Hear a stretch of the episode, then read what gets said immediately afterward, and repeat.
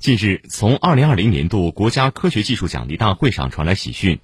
由中原智谷入驻高层次人才、智慧郑州幺幺二五聚财计划创新领军人才项目带头人、中原工学院何建新教授作为主要完成人的高曲率页面静电纺飞织造材料宏量制备关键技术与产业化项目科研成果获得二零二零年度国家科学技术发明奖二等奖。